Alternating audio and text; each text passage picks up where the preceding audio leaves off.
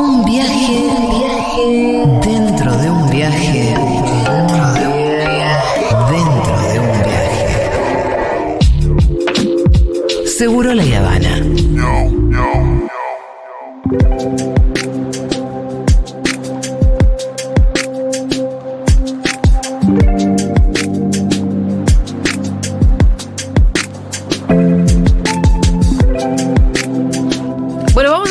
Poquito de economía desde una perspectiva feminista. Para eso la invitamos, eh, no Alfredo Zayat, No. todavía le falta un poquito, ¿no? Alfredo? Esa parte. Pero por suerte está Lucy Caballero, ella es socióloga, investigadora y militante feminista, eh, parte también integrante de Ni Una Menos. Un aplausito para Lucy. Bravo. Hemos hablado un montón de veces, Lucy, más de una vez. Sí, sí, es cierto. Eh, siempre con unas lecturas interesantes. Esta vez sacaste, sacaron un informe junto con la Federación Nacional de Inquilinos y con inquilinos agrupados, un informe sobre, eh, a partir de los datos que arroja la encuesta nacional de inquilina, entiendo yo.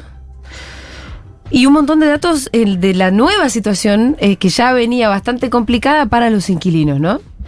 Sí, lo que hicimos eh, fue tratar de, mm, de entender de forma muy concreta cómo está impactando eh, las medidas de regulación del Sí. mercado que está aplicando el gobierno de Javier Milei y particularmente después del decreto, ¿no? Sí. El decreto que se an- anunció el 20 de diciembre. Entonces eh, hicimos una encuesta que en el caso de inquilinos agrupados ya la vienen haciendo hace, hace tiempo ya y la, la- la vienen actualizando, pero en este caso la hicimos en conjunto con Ni Una Menos porque también es una problemática que aparece hoy eh, casi la, la problemática de mayor relevancia cuando tenés que pensar cuál es el, el problema de, de- de las mujeres, las, compañeras de la disidencia sexual para, para acceder a la vivienda, digamos, aparece lo primero, es el tema del alquiler. Entonces, le agregamos algunas preguntas a, una, a la encuesta de inquilinos agrupados y lo que nos encontramos fue una situación muy preocupante. Eh, sobre todo, por ejemplo, en, en lo que tiene que ver con eh, las condiciones de, de- de- de los plazos de los contratos, eh, el tiempo de actualización, cuánto tiempo, eh, cada cuánto se actualiza el contrato de alquiler. Sí.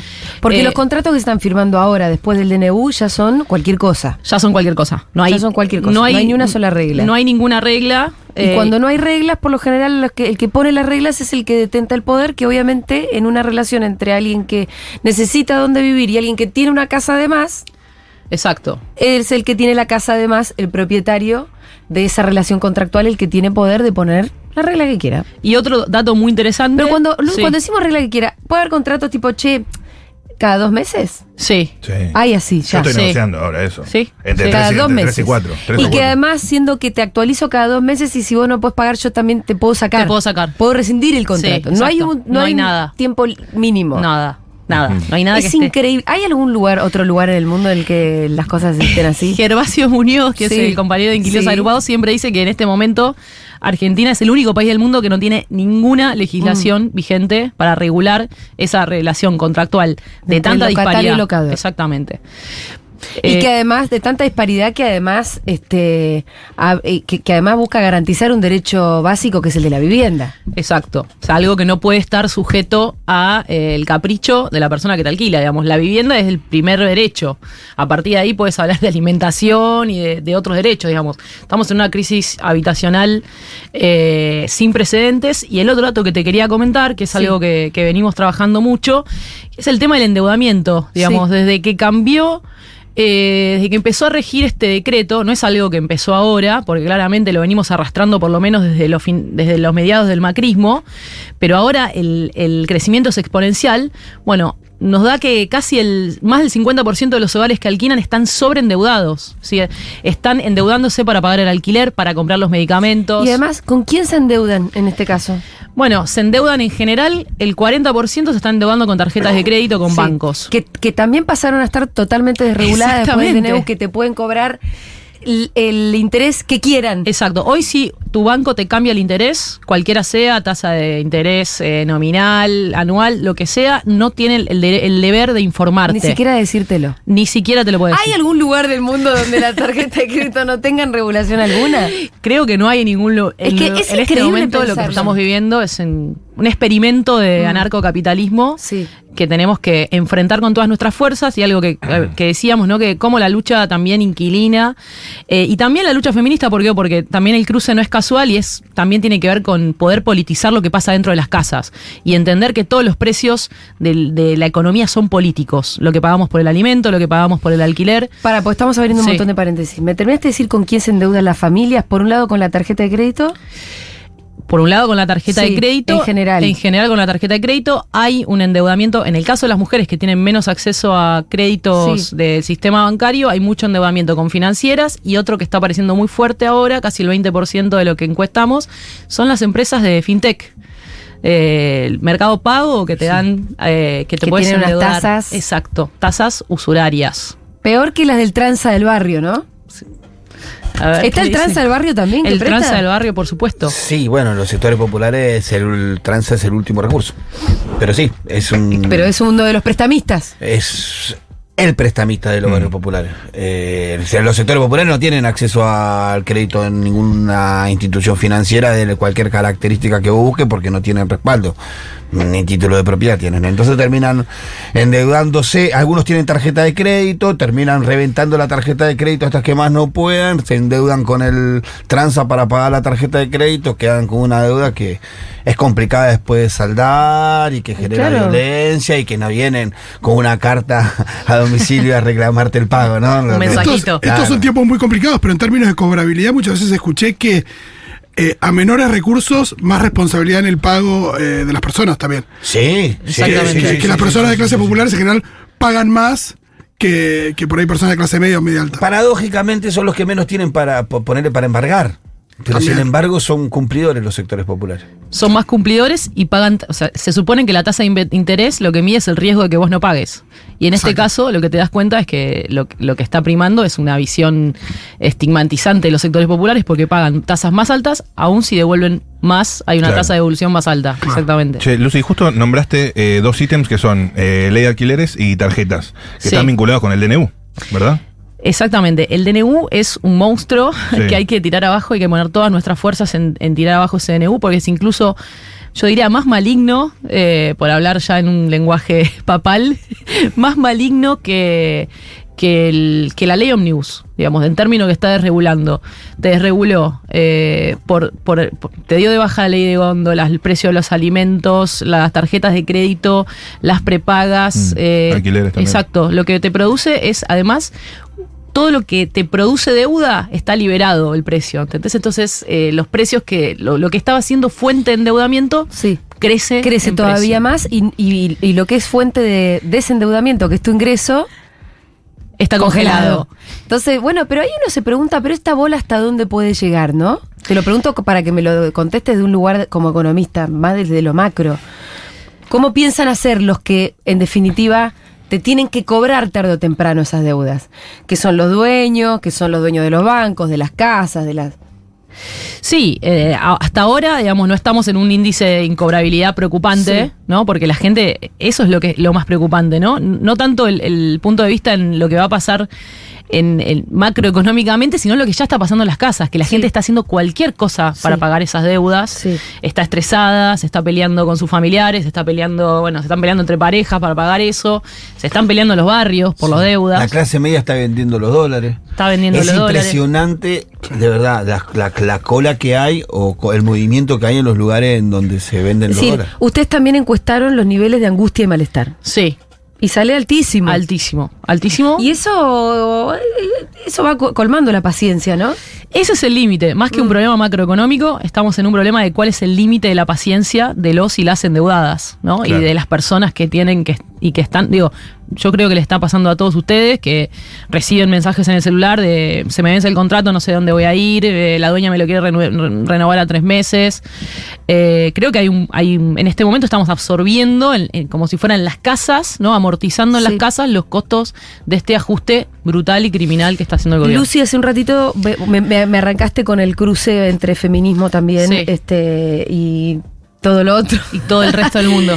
Eh, bueno, Lucy es Lucy Caballero, socióloga, investigadora, militante feminista, eh, ya es integrante de Ni Una Menos también. Y también ahora parte de. ¿Desde hace cuánto que vos te metiste en inquilinos? No, siempre estuvimos eh, muy cercanos. Ah, ok. Sí, somos como, es como una especie de alianza estratégica. Ok, ok. Eh, bueno, y justamente me venías hablando y yo te interrumpí de la.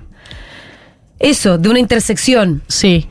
Una intersección, creo que no, no es que la, la pensamos primero en la cabeza, sino que se dio en la pandemia Sí. la, la primer problemática que venían en todos los espacios de organización feminista, eh, del feminismo popular, ¿no? Estoy hablando, es el problema de la vivienda. Las compañeras que querían salir de una situación de. Bueno, por eso también vimos crecer las tomas en la pandemia. Muchas compañeras que estaban tomando, por ejemplo, en Guernica, estaban escapando de una situación de violencia. Claro, claro. Bueno, entonces la crisis habitacional en pandemia se transformó en una agenda prioritaria del movimiento feminista y después hay algo de también de la compartimos como hay algo de la metodología entre los dos movimientos, ¿no? Creo que los compañeros inquilinos hicieron un esfuerzo muy fuerte en mostrar que los precios de la economía son políticos, que hay que entender quiénes están atrás de esos precios, justamente va en contra de lo que propone el anarcocapitalismo, que es una espontaneidad entre oferta y demanda. Y después eh, también empezar a pensar qué sucede en la economía, em- empezando desde las casas, ¿no? Teniendo como que lo que pasa dentro de las casas también tiene una racionalidad política que después explica lo que pasa en el momento del voto, ¿no? Te hago una pregunta. eh, como resultado final, cuando vos no podés alquilar, muchas veces Sí. es la vuelta a casa. La vuelta a casa de los padres. De las padres. Bueno, La vuelta a vos casa pasaste de- por la calle también. Claro, por la situación de calle, pero en muchos casos eh, eh, comúnmente dice, bueno, no puedo alquilar, volver a casa. ¿Ustedes identifican que es mucho más difícil para la mujer volver a casa que para el hombre? Nosotros en el barrio lo que identificamos como que es mucho más fácil para el pibe volver a la casa de los padres que para la piba que en su mayoría tiene otro pibe, tiene un Exacto. hijo. Eh, eh, es un problema habitacional que nosotros identificamos y que nos, nos, nos preocupa, nos está preocupando muchísimo ahora, en este momento. Bueno, sí, Pitu, yo creo que está ahí en una eh, clave gigante. Tenemos varios problemas. Si vos mirás los registros de la propiedad, te vas a dar cuenta que, está, que la mayoría de las propiedades están en manos de hombres, ¿no? Porque históricamente, digamos, eh, somos menos propietarias. Pero después tenemos este problema que vos señalás muy bien. En general, cuando las parejas se desarman, los chicos quedan con la madre. En general, ¿no? No estoy- siempre. entonces tenemos este tema que, digamos, desde la estadística se llamó hogar monomarental, ¿no? Esos hogares donde la mujer no convive con su cónyu- cónyuge, pero tiene los chicos. Esos hogares son los más afectados en términos de crisis habitacional. Ahí es donde encontrás los niveles más altos de endeudamiento, donde encontrás eh, la mayor eh, informalidad laboral, mayores chantajes de los propietarios y los dueños que están ahora están empezando a poner, bueno, ya hace un tiempo, pero poniendo en esta ley, esta, en este momento que no rige ninguna regulación, de pueden elegir si te alquilo con hijos, si no te alquilo con, sin hijos, digo, eh, Claro. esos son los hogares más afectados, los hogares donde no hay no se convive con el cónyuge. Y en general también pasa que eh, esos hogares donde no se percibe tampoco cuota alimentaria, ¿no? Que muchas veces los compañeros no pagan la cuota. Los compañeros, los delincuentes. No, los compañeros también, porque Sí, son más de lo que uno que cree. Son delincuentes, Carmen. que son los delincuentes. Total. Que hay, hay- otra palabra más que sería. Y ahí entra, ahí entra mucho el término progenitor. Claro. Es tu progenitor, los cuando- chantas. cuando no- Evasores, evasores. Sí, evasores Sí, no, también. pero bueno, quería decir eso, que era- es, es muy notorio cómo el pibe vuelve mucho más rápido a la casa de mamá y papá, solo con su bolsito, Claro. y como la, la- la piba del barrio Sí, queda dando vueltas, claro. y que es un problema para Con los padres recibirla con tres chicos, Claro. y encima está viviendo acá con tu hermano. Exacto. Es, es el problema principal que estamos encontrando Eh, habitacional en el Y barrio. además me parece que desde inquilinos agrupados y, y la Federación de Inquilinos van a empezar también, y por ahí no falte mucho, para que se empiece a verificar más gente en situación de calle. Mm. Porque a veces que los papás no pueden recibir a, ¿no? A una familia que... Sí, sí, eso ya lo estamos viendo. Digamos, ahí hace poco se presentó una encuesta, pero no una encuesta, sino un relevamiento que hicieron unos compañeros y ya vemos que crece las personas en situación de calle. Eh, y bueno, todas las otras situaciones más intermedias, ¿no? De, bueno, como decía el Vitu, volver a la casa de los padres, eh, eh, empezar a alquilar de con más personas. Sí. está- Que eso y es al- mucho sí. vuelta a provincia de Buenos Aires, porque lo que está pasando en este momento es que la ciudad de Buenos Aires está expulsando una cantidad de gente por día Sí. impresionante. Ah, La que ya no entran las villas, empieza. Hay Afuera. una parte que va a la villa de la, de la ciudad lo que nos está pasando hace tiempo. Yo tengo contando Julia, es que vos tenés personas que vos identificás que son de clase media, que tienen algún familiar que vive dentro de la villa y que empieza a preguntarle al familiar de la villa si no sabe de algún lugar para alquilar adentro del lugar. Bueno, lo que pasa es que además cuando vos te tenés que ir a provincia, te vas Claro. más lejos por ahí de tu lugar de laburo. Y cuando el boleto también te... No, si la situación es No, una la cosa. situación es. No, y todavía no hablamos de las tarifas. Por y- eso digo, cuando el boleto del bondi te empieza a subir y vos te, encima te tenés que ir más lejos... Claro, Sí, pensaban los servicios públicos también que- Ahí aparece lo que decía Víctor Hugo, que hay algunos que prefieren vivir en un ranchito, ¿te acordás cuando dijo que ya fue polémico en una, en una villa de la ciudad de Buenos Aires? tener que- acceso a la ciudad. Y tener acceso a la- estar en la ciudad de Buenos Aires es tener acceso a un montón de cosas. Claro. Nuestros villeros de la ciudad de Buenos Aires agarran un carro, hacen cuatro cuadras y ya están en la zona de recolección. Muchos de los carreros vienen viajando dos horas en tren para llegar al lugar que- de recolección. no, y antes la, ciudad. variable, antes la variable, hasta hace un mes la variable esa era el tiempo. Que la persona que vive lejos tenía, ocupaba más tiempo. Ahora es tiempo y mucho plata. dinero. mucho también. dinero. claro. Sí, sí. Y después, obviamente, que lo que se desre- cuando se desregula el mercado formal, eh, eso derrama al, al- al mercado informal de alquileres. No es que están separados, ¿no? Cuando se, se- se alquila cualquier costo de cualquier manera en el mercado formal, eh, ya, digamos, imagínate lo que pasa en el mercado informal, ¿no? Eh, Está descontrolado. está descontrolado, totalmente descontrolado. Controlado Se habla, totalmente. se habla mucho también de. No sé, descontrolado a punto tal de estar pidiendo hoy en una villa 45 o 50 mil pesos por una pieza 6x4. No, claro, locura. Un baño y cocina compartida. No, pensaba en algo de lo que se viene hablando, que es, eh, se habla mucho de marzo, abril, ¿no? De como los meses donde va, va a quedar eh, totalmente expuesto el nuevo nivel de vida o el nuevo costo de vida de la población en sus diferentes estratos por eh, tema de las escuelas, las prepagas, eh, bueno, las tarifas de servicios. Eh, hay algo ahí de, de como si fuera una olla a punto de estallar y que uno no sabe cuándo y también dependerá de la paciencia o hasta dónde puede cada uno, ¿no? ¿Cómo se, se puede medir eso? No, no se mide. ¿Hasta dónde llega cada persona respecto de... No, lo que estamos viendo es, eh, y que me parece que va un poco por ese lado, que bueno, acá ya lo vienen charlando bastante. Eh, yo porque escucho mucho la radio, pero digo Muy que... bien. ¿Sos oyente de Segurola? Soy oyente de Sigurd. ¿Te vas a mudar a la mañana con nosotros? Me mudo, sí. Va, a. Sí, yo soy Es una que- mudanza que no implica, no hay que pagar mes No hay que pagar Estaba a preguntarle eso. depósito, ¿Cuánto me piden para entrar? Es la mudanza más barata del país, amiga. No, digo que me parece que está creciendo. No sé si no, lo- no sé si lo sienten, pero digo, hay un crecimiento como de primero de un malestar que lo Sí. sentís en todos los lugares a donde vas. Sí. Estás en el que se toma un tren, te tomas el bondi, en el subte. eh, Cualquier una cola de cualquier y cosa. mucho cre- crece mucho también la cuestión de la violencia general. Sí. Digo, la Sí. violencia, fe- los femicidios están creciendo, ¿no? Que crecen también en un esta- eh, no es un no es una variable totalmente dependiente, pero sí cuando crece el estado de precariedad también crecen los femicidios. Pero es que yo me imagino cuando el señor se queda sin trabajo, Hmm. se queda en la casa, muchas veces termina eh, borrachín, Sí. enojado con la vida, y si ya era violento, bueno, recrudece esa violencia, ¿no? Bueno, hoy, hoy anda dando vuelta una imagen eh, por, los, por los medios y por las redes de una familia que no tenía para pagar el boleto y un colectivero que lo baja a picanazo. Eso, exacto. Con una picana. Sí.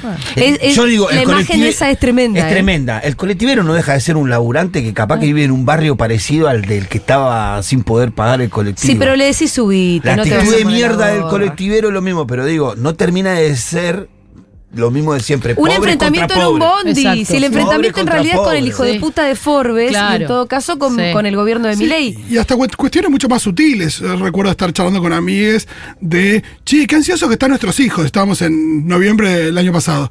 Qué ansiosos que están nuestros hijos. ¿Por qué será? Y estábamos a punto de, llegar al balotaje y estábamos todos con, los Sí. con los nervios hacia arriba. ¿Y cómo no lo van a eh, absorber de alguna manera en los pibes?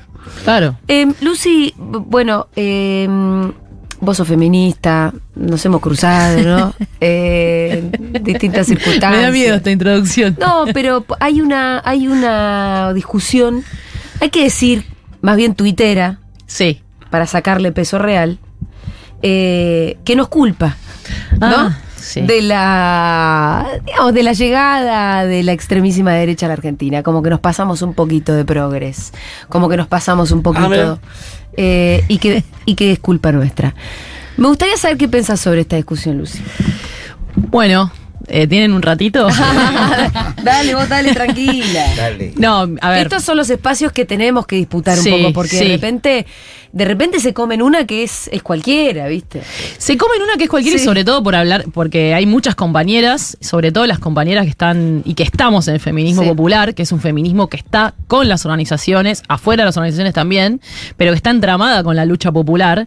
Venimos tratando de potenciar las luchas que se da a nuestro pueblo en general, por ejemplo, la lucha por la crisis habitacional, contra el endeudamiento, ah, por el reconocimiento de la economía popular, por el pago de la cuota alimentaria. Venimos impulsando ese tipo de agendas, digamos. No es, eh, no me parece para nada cuestiones secundarias, sino que justamente son agendas que se ven eh, revitalizadas, potenciadas con una mirada feminista que interpela desde otros lugares, ¿no?